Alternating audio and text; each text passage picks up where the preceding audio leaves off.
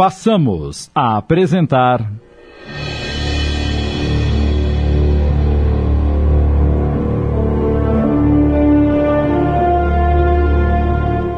Reflexos do Passado, inspirado na obra de Cida Romagnoli Moraes, adaptação de Sidney Carbone.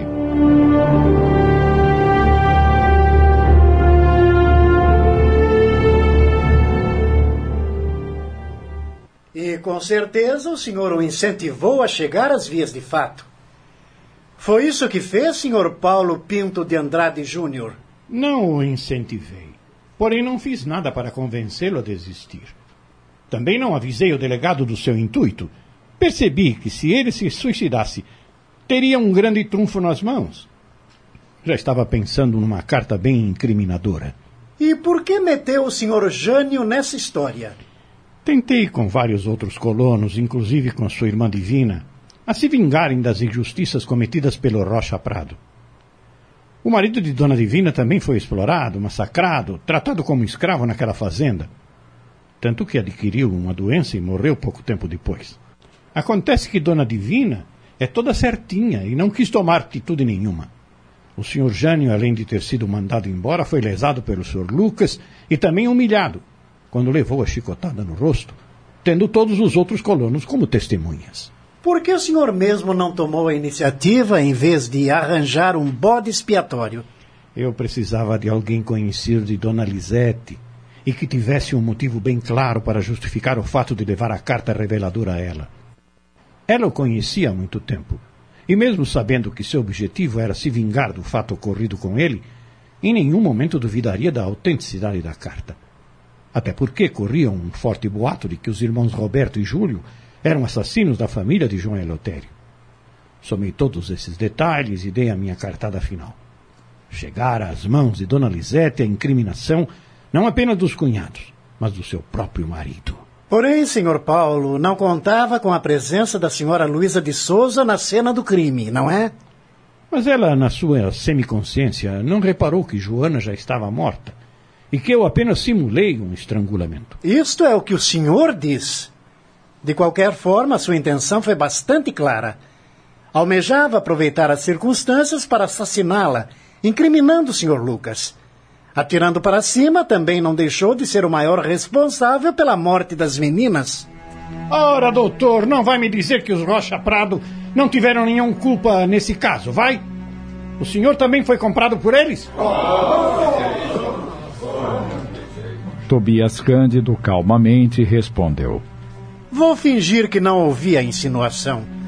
O senhor já está bastante encrencado. Tenho dito, meritíssimo. A sessão foi suspensa para que o juiz e os advogados conversassem numa sala contígua.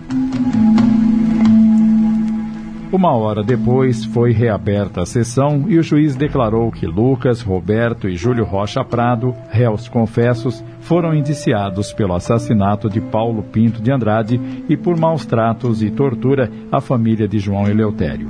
Quanto a Paulo Pinto de Andrade Júnior, conhecido por Homero Mendonça, também deveria responder por falseamento e intenção criminosa. Declarou também que os irmãos Rocha Prado deveriam ficar detidos aguardando o júri popular.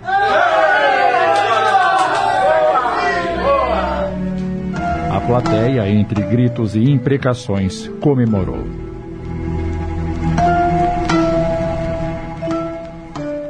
Já na rua, quando Dona Lisete e João Eleutério se preparavam para entrar no automóvel que os reconduziria à fazenda Rocha Prado, Jânio aproximou-se, um tanto constrangido, e dirigindo-se a eles.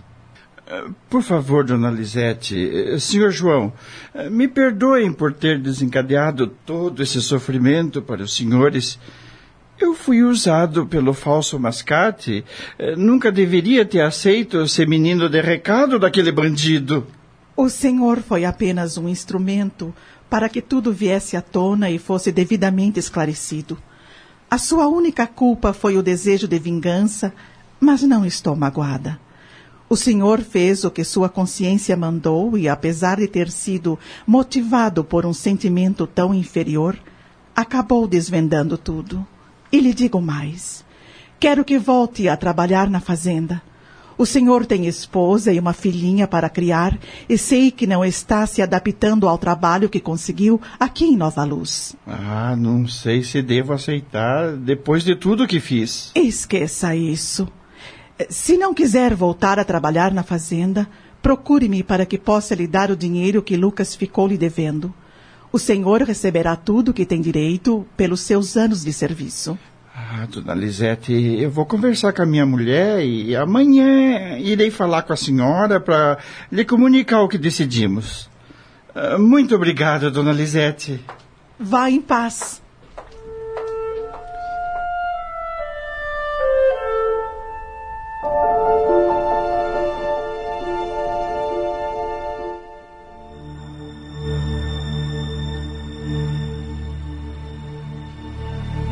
Quase no final da tarde daquele mesmo dia, depois de muita conversação e acordos, o advogado Marcos Coelho conseguiu um habeas corpus para Lucas e seus irmãos.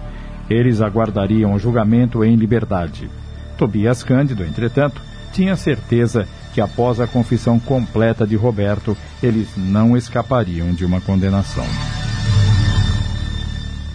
A polícia já estava na fazenda procurando os restos mortais de Paulo Pinto de Andrade. Agora era só uma questão de tempo. Lucas e os irmãos rumaram para a fazenda num automóvel de aluguel e não trocaram uma palavra durante o trajeto. Ao se aproximarem da casa grande, Lucas pediu ao chofer que os deixasse próximo ao galpão, pois tinha algumas coisas a resolver.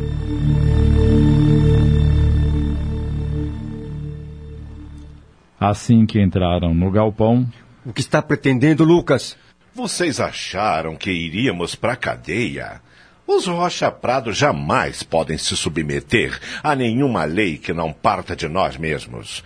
Vamos embora daqui para sempre. Você está querendo dizer que vamos fugir? Acham que eu iria aceitar assim, sem mais nem menos, a decisão daqueles cretinos? E abrindo a porta do caminhão que servia para o transporte das sacas de café. Entrem. Nós mesmos vamos decidir o nosso destino. Vamos nos encrencar ainda mais, Lucas. O doutor Marcos Coelho disse que se formos condenados, conseguirá reduzir nossa pena para o mínimo Você e... é um fraco, Roberto. Depois que abriu sua boca diante de todos, assinou a nossa sentença. Se tivesse ficado em silêncio, sem contar tudo em detalhes, não estaríamos nessa situação. O próprio advogado me disse que, diante da sua confissão, nada mais poderá fazer. O povo todo se voltou contra nós, não viu? Aqui não temos condições de ficar. Porém, antes de irmos embora, eu vou fazer um último servicinho. Que servicinho é esse, Lucas? Acham que não vou acertar contas com a pessoa que foi responsável pela nossa incriminação? Entre no caminhão. Vamos dar uma passadinha rápida na casa grande. Isete vai pagar com a vida por ter levado aquela maldita carta ao investigador Antônio Miranda. Além disso, vou esvaziar o cofre. Levaremos todo o dinheiro e títulos. Isso é loucura, meu irmão! Vamos esperar o julgamento, quem sabe? Entrem no caminhão, seus borrabotas! Roberto e Júlio sentiram um arrepio de medo. Sabiam que a polícia estava nas imediações da fazenda e o irmão poderia encrencá-los ainda mais se tentasse fazer alguma coisa contra Lisete. Tentaram dissuadi-lo, mas Lucas os empurrou para dentro do veículo, fechou a porta, deu a volta e entrou pelo lado do motorista. Ligou o motor e arrancou rispidamente. E se dispôs a tomar o rumo da casa grande. Roberto, apavorado, Um cometa, mais uma loucura, meu irmão! Pare esse maldito caminhão! Estamos nessa condição por tua culpa, desgraçado.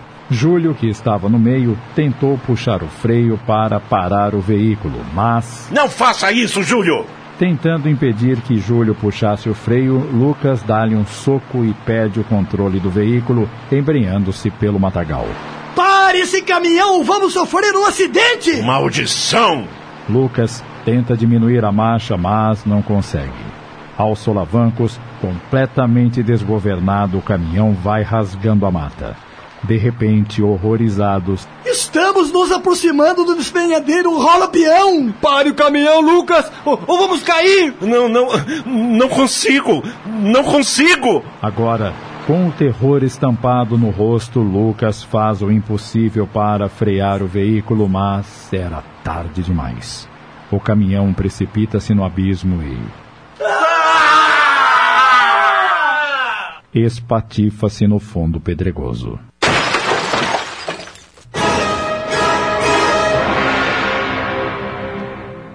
Estamos apresentando. Reflexos do passado. Voltamos a apresentar. Reflexos do passado. Adaptação de Sidney Carbone.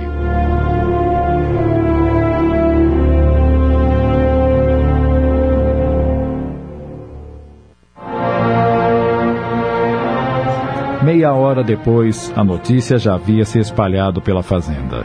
Um trabalhador que voltava da lavoura, cortando o caminho pela mata, presenciara o acidente e correra a avisar na Casa Grande.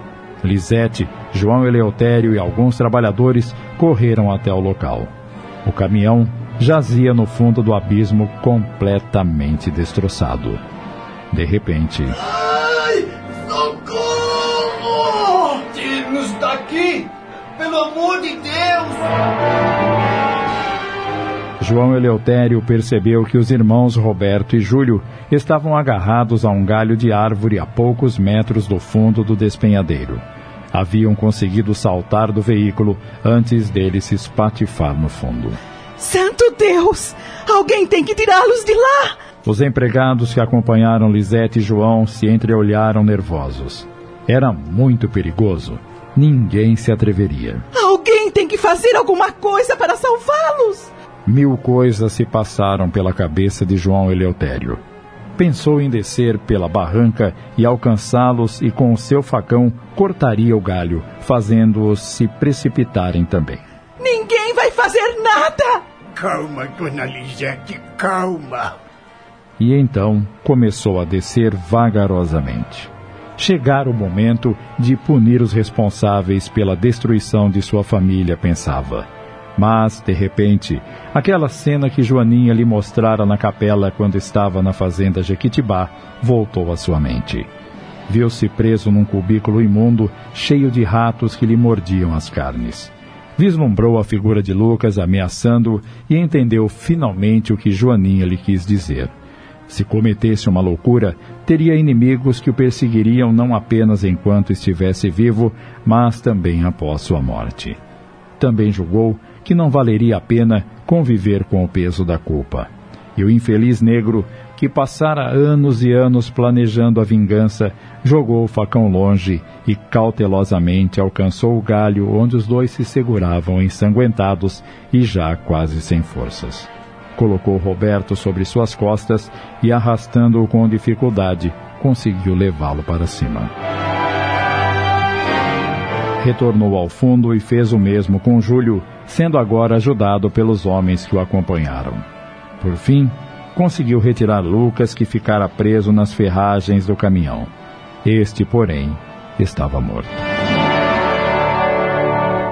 O socorro foi chamado e duas horas depois, uma ambulância transportava Roberto e Júlio para o hospital de Nova Luz para serem tratados, bem como o corpo de Lucas.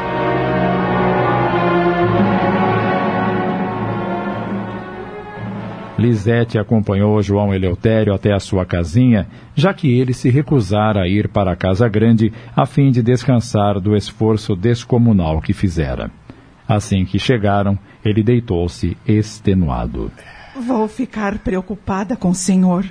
Deveria ter ficado em minha casa. Não se preocupe, dona Lisete. Eu estou bem. Eu só preciso dormir um pouco. Estou muito orgulhosa do senhor. O que fez foi um gesto maravilhoso. Com certeza, onde estiver, sua família está em festa. Que Deus o abençoe. Numa noite chuvosa há algum tempo, quando eu afirmei para a senhora que nada mais possuía de valor, A senhora disse que eu estava enganado. Falou que eu tinha um grande tesouro que era a dádiva da vida. Hoje vejo que a senhora estava com a razão. Se eu não tivesse vivido tantas experiências, não tinha aprendido muitas coisas importantes para o meu espírito. Eu estava me envenenando pelo desejo de vingança. Até mesmo há pouco, quando vi os irmãos do seu Lucas agarrados naquele galho de árvore, pensei em cortar e fazê-los despencar pela ribanceira para que tivessem o mesmo fim das minhas filhinhas. Porém, consegui voltar atrás e senti uma vontade imensa de salvar eles.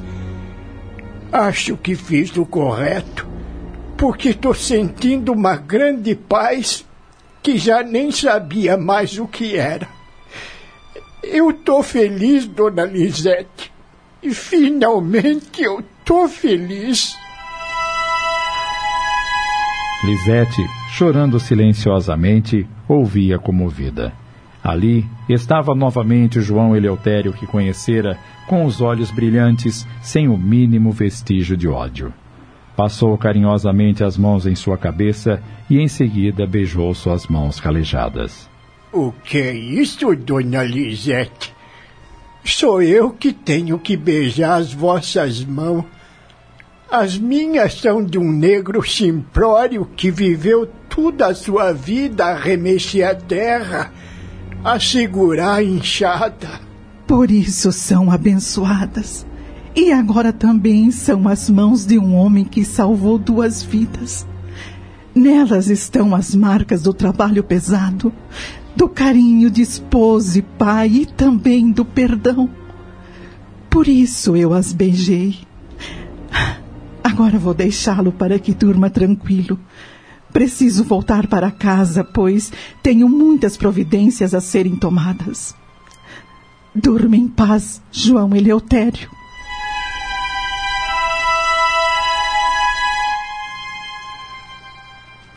Algumas horas se passaram. João, deitado sobre sua humilde cama, estava imóvel, sentindo não apenas a paz que reinava no local, mas principalmente a paz interior. De repente, uma fortíssima luz azulada o envolveu. Piscou os olhos, feridos por aquela imensa claridade, e viu Joaninha, Cherusa e Corina. Elas se aproximaram dele de mansinho, estenderam-lhe as mãos e o levantaram. As meninas, felizes, jogaram-se em seus braços, beijando-o com amor. As lágrimas desceram pelas faces do bom negro. Com uma filha em cada braço, aproximou-se mais de Joaninha, que o envolveu com imenso amor, e perguntou: Eu. Eu tô sonhando, Joaninha. Não, meu querido João Eleutério. Viemos buscá-lo. Hoje você conquistou a sua verdadeira liberdade, a paz interior. Há muito tempo aguardávamos este momento. Ao perdoar a família Rocha Prado e salvar os irmãos Roberto e Júlio, você conseguiu quebrar o círculo vicioso causado por ódios seculares. O amor mais uma vez venceu e uma nova vida te espera. Vamos, meu querido esposo.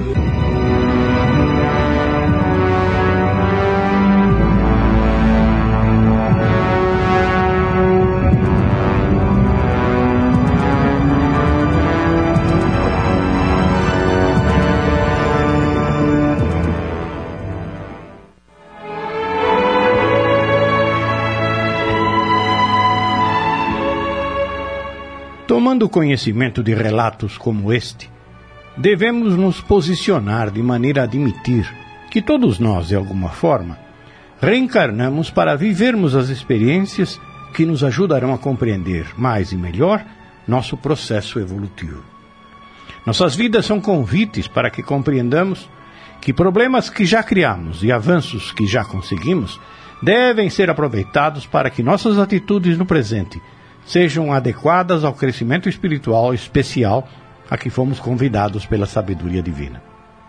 Meditemos sobre os personagens desta história e coloquemos-nos na posição de uns e outros para que nos conscientizemos de nossa realidade de hoje. A humanidade terrestre está dentro da faixa vibratória que os protagonistas desses reflexos do passado nos mostraram. Isso significa que também nós precisamos nos reavaliar e pedir a Deus a força interior para não nos complicarmos mais. A doutrina espírita veio a nós para nos explicar todos esses ângulos difíceis que enfrentamos no dia a dia. A lei nos renova oportunidades para que sigamos em frente em direção ao alto. A Rede Boa Nova de Rádio apresentou Reflexos do Passado, inspirado na obra de Cida Romagnoli Moraes, adaptação de Sidney Carbone. Em seu desempenho, atuaram os seguintes atores: Lisete, Ivone Martins, João Eleutério, Sidney Carbone, Lucas, Ivaldo de Carvalho, Joaquim, Antônio Camargo Leme, Mariana, Luciana Florencio, Roberto, Adacel Alberto, Júlio, Cláudio Zelise, Joana, Jeane de Paula, Jânio, Tony de França, Daisy, Cledemir Araújo, Homero, Gastão de Lima Neto, Divina, Ana Sueri Gardiano, Luísa, Ivone Soares, Eunice, Quitéria Maria, Moça, Esther de Almeida. Narrador Joel Robson. Gravações, edição e sonoplastia Antônio Tadeu Lopes. Análise e comentários Gastão de Lima Neto. Supervisão e direção geral Sidney Carbone. Agradecendo o carinho da audiência, convidamos os prezados ouvintes a acompanharem, a partir da próxima semana, mais uma produção radioteatral.